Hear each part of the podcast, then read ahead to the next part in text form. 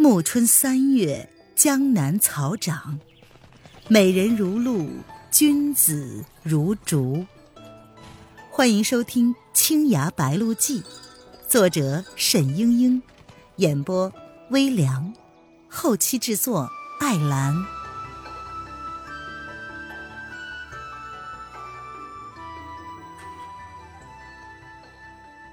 第十五章：寻找落脚点。沈轩将蒋林谦的伤处处理完，然后问道：“秦道士无事，你怎么办呢？这一个月之内，你可不能再动了，须得寻个地方静静的养伤才好。”蒋林谦想了想，然后说：“嗯，我跟你回葫芦湾好不好？我还有事情要去一趟的。”沈轩听得有点莫名其妙，但是他只是说。啊，回葫芦湾自然是好，但是太远了，一路奔波，你可怎么休养呢？你的事情若是不急，养好了伤再去办行吗？蒋灵谦点了点头，犹犹豫豫的问道：“嗯，沈沈郎，我问你一件事。那时候我被你从湖中救起来以后，是谁？”是谁为我换的衣裳？沈轩大惑不解，却也是有些尴尬。他怎么忽然问起这个来了？他只好照实答道：“啊，呃，是秀阿姐。”蒋灵谦不言不语，只是出神。沈轩想了想，又问道：“你是在葫芦湾里失落了什么要紧的东西吗？”嗯是一件有些要紧的东西。啊，秀阿姐将你的东西都好好的清理过，她如果见了，应当知道在哪里，回去问问她便是了。唉，只怕不容易找回，若真的丢了，又是一番麻烦。是什么呢？我不便告诉你。顿了顿，他又说：“沈郎。”江湖上的事情，知道的越少，你就越安全。沈轩吐了吐舌头，他说：“娘子见教的事，我绝不多打听了。”可是心中忽然闪过一个念头，还是禁不住的说：“嗯，说起秀阿姐，我倒是忘了问你一件要紧的事儿，关系到秀阿姐的杀父大仇，恐怕只有你知道。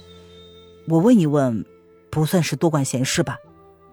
蒋灵谦瞪了他一眼，然后说：“偏你这样啰嗦，问吧。”沈轩略一沉吟，就将当年岳秀宁父女如何被人追杀，岳子友如何惨死，当晚又如何在葫芦湾发现了仇人的尸首，诸般情形一一道来。他说：“知道那晚吹箫的人就是你。”我们猜想放针杀人的一定也是你，虽然报了秀阿姐的仇，干干净净，连活口都没有留下。嗯，但是这几个人到底是什么来头，幕后主使又是谁，可就成了谜。本来希望你能告诉我们，谁知道那时你又失了忆。蒋灵谦抚弄着自己那只竹箫，嘴角挂着奇异的笑容。他一言不发，沈轩觉得有些奇怪，只好又问：“黎黎，你知不知道啊？”蒋灵谦这时方道：“我却从来不知道还有这么多缘故，还以为你们照料我，纯粹只是发善心呢。”沈轩听他这话，竟是责备之意，不觉得正色道：“黎黎，我们那时救你只是一时之事，哪里想得了这么多吗？”你就是一辈子失忆，我们也要照料你一辈子的。这件事情虽然问了出来，但是说不说在你。蒋灵谦自悔失言，听沈轩这样说，不禁满面通红。他柔声的道：“你别生气了，沈郎，我从来没有觉得你有半点不好，不是有意这样讲的。我告诉你吧，那晚的确是我放的绣骨针杀了那四个人，不过我不知道他们意在秀阿姐。沈轩虽然毫无意外，却还是呆了呆。蒋灵谦道：“我暗中见他们设下埋伏，还以为是对付我的。那时候我也是被一帮人追杀，日日有如惊弓之鸟。这四个人与追杀我的人原是同一个主子的下属。”也分不清谁是谁，我生怕他们使诡计，是以并不上岸，只在船上放出了杀手，定其要害。不料那四个人武技平平，一针就定死了。嗯，我却直到今日方知道，原来他们是要找秀阿姐的晦气，并不是算计我的。不过，他们竟然敢冒充我们天台宗作恶，那也就是死有余辜了。哼，亏他们想得出来。当真以为我门中无人了？我这时承认，你定是要觉得我心狠手辣。可是，倘若我落入他们主子的手中，不知会死的有多惨。我也是不得已而为之。沈轩叹道：“哎，嗯，不管怎么样，总是谢谢你了。幸亏你杀了那四个人，不然秀阿姐、英娘和我恐怕也活不下来。”只是那主使者究竟是谁呀？蒋灵谦微微一笑，并不回答。秀阿姐的仇，我看她是报不了了。此人武技卓绝，党羽又多，天下鲜有对手。又是夜来夫人，还能有谁？可是夜来夫人为什么跟岳叔叔一家过不去呢？那我可就不知道了，你该去问秀阿姐。其实叶来夫人那种人，仇人冤家遍天下，她欠下的血债也够多了，想找她报仇的人有多少啊？别说秀阿姐打他不过，就算是打得过，也轮不上亲自手刃大仇的。哎，不管报不报得了，将来还是要告诉秀阿姐的。岳叔叔死于非命，总算知道仇家是谁了。蒋灵谦点了点头，沈轩这时才想起，这些腥风血雨的事情一讲起来，方才谈情论律时的情致简直是荡然无存，不免的有些遗憾。他就问道：“黎黎，你的那只香妃竹的洞箫妙得紧呐，可是上面刻的诗句只留下了四个字：离、泪、去。”十，所以叫你黎黎。嗯，原来是几句什么诗啊？蒋灵谦眨了眨眼睛，是一曲《潇湘神》。沈郎，你博古通今，诗书满腹，猜不出来吗？这一时哪里想得起呀？沈轩只得笑着道：“啊，我原是不用功的。”只好回去背熟了曲子再来请教了。哎，说了半天闲话，这会子天都大亮了，现下去哪里呢？还说呢，你又不让走远了养伤。这金陵城附近全都是范定峰前九的势力，早晚被他们发现，那才是糟糕的。嗯，或者找个不起眼的地方躲起来。蒋灵谦想了想，忽然一笑，道。前些日子，我住在范定峰的府上，他家后面有一个废弃了的园子，据说夜里闹鬼，平日里没有人进去的。我有时一个人去逛逛，倒还是知道地形的。不如我们就住那里去吧。沈轩知道他的心意，范定峰前久知道他们一定是远走高飞，绝不会想到躲在自己府里眼皮子底下。最危险的地方就是最安全的地方，他心里暗赞蒋灵谦颇有心计，也就点了点头。您现在收听的是由微凉演播的《青崖白鹿记》，更多微凉免费小说尽在微凉微信公众号“微凉有爱”。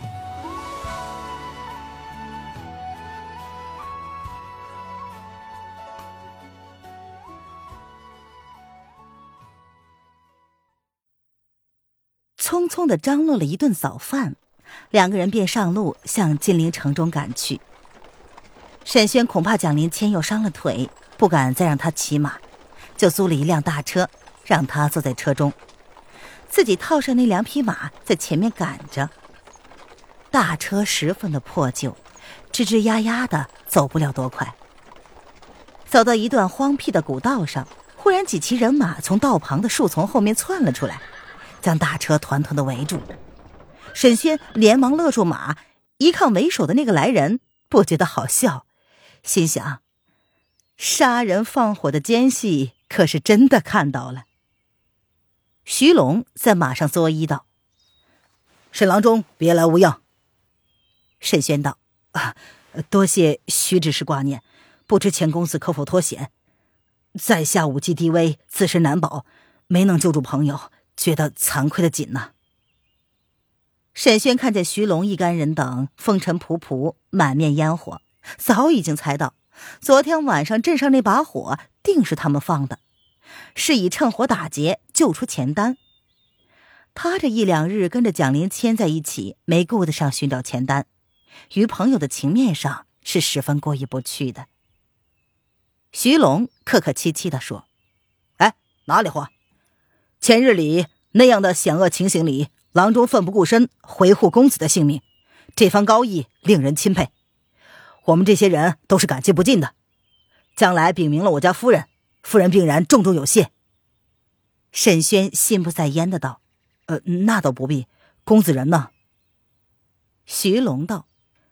嗨，我家公子人倒是聪明伶俐，可是胆子也是太大了点儿。昨天晚上，弟兄们费尽了周折，损兵折将，好不容易将他从那些亡命之徒手中救了出来，谁知道我一转身，他又跑了。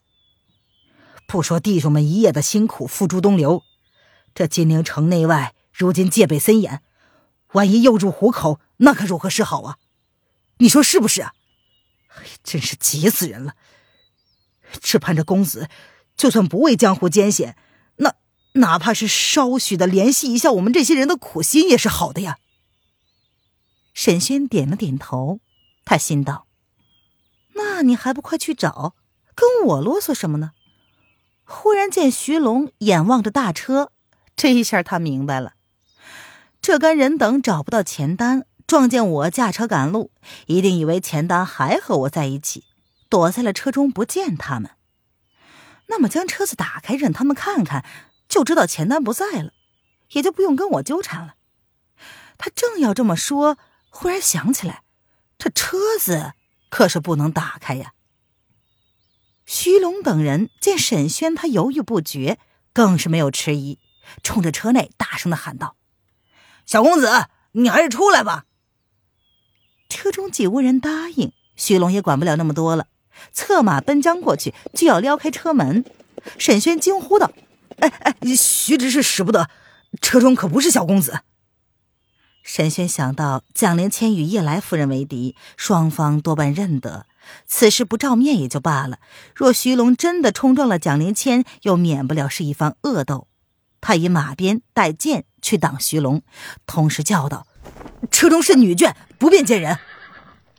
这徐龙是王府中办事的人，极有规矩的。听他说是女眷，虽然不相信，还是不禁勒住了马。他愣了愣，恼怒的道：“沈郎中，你知书识礼，总该明白一些事体，不至于护着公子胡闹吧？”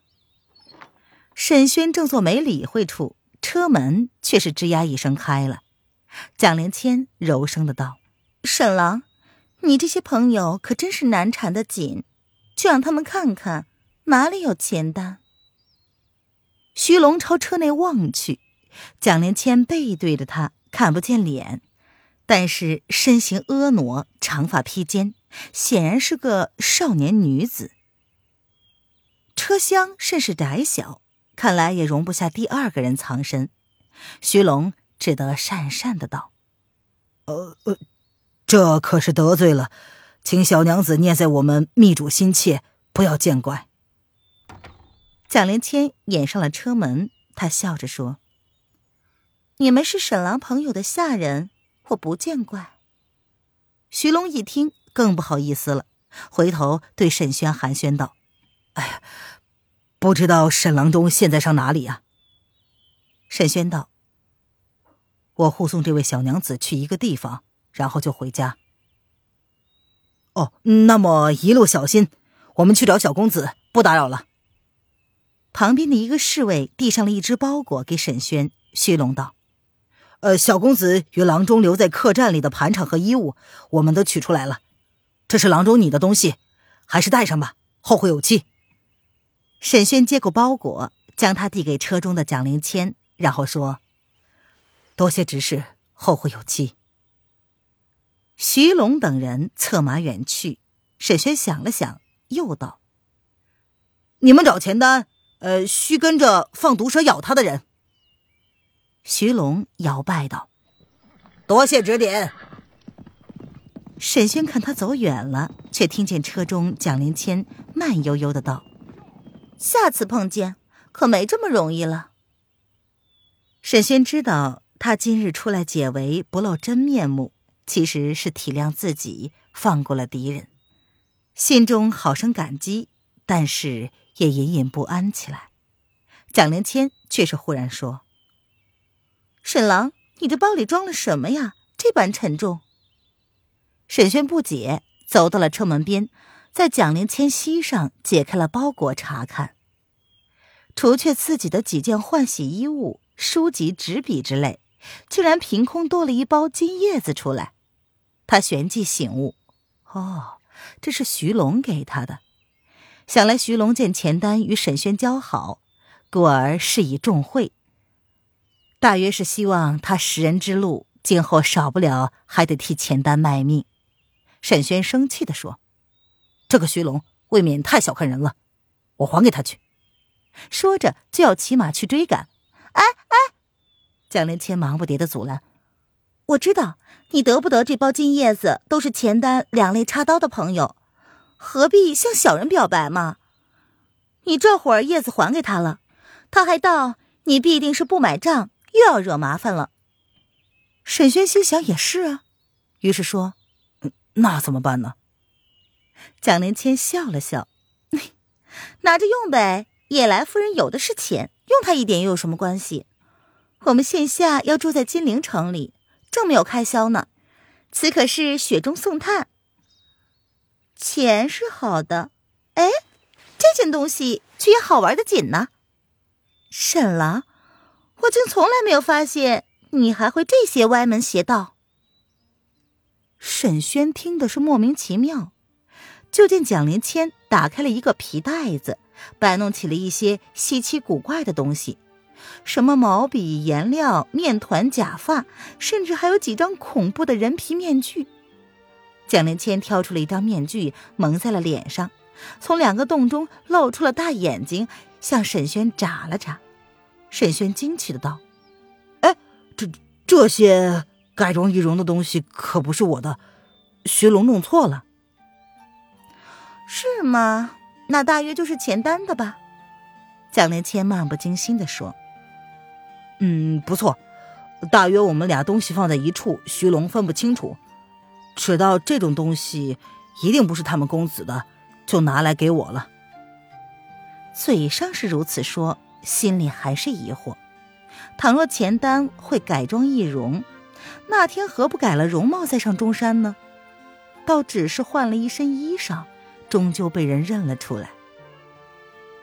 他看见那杆毛笔上刻了一个“楼”字，除此之外别无标记。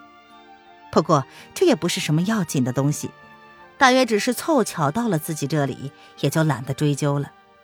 他对这些东西没有兴趣，蒋灵谦却是兴致勃勃的研习了起来，一会儿化成一个老太婆，一会儿又变成了少年书生，还时时叫沈轩回过头来看看他像不像。亲爱的听众朋友，本集播讲完毕，感谢您的收听。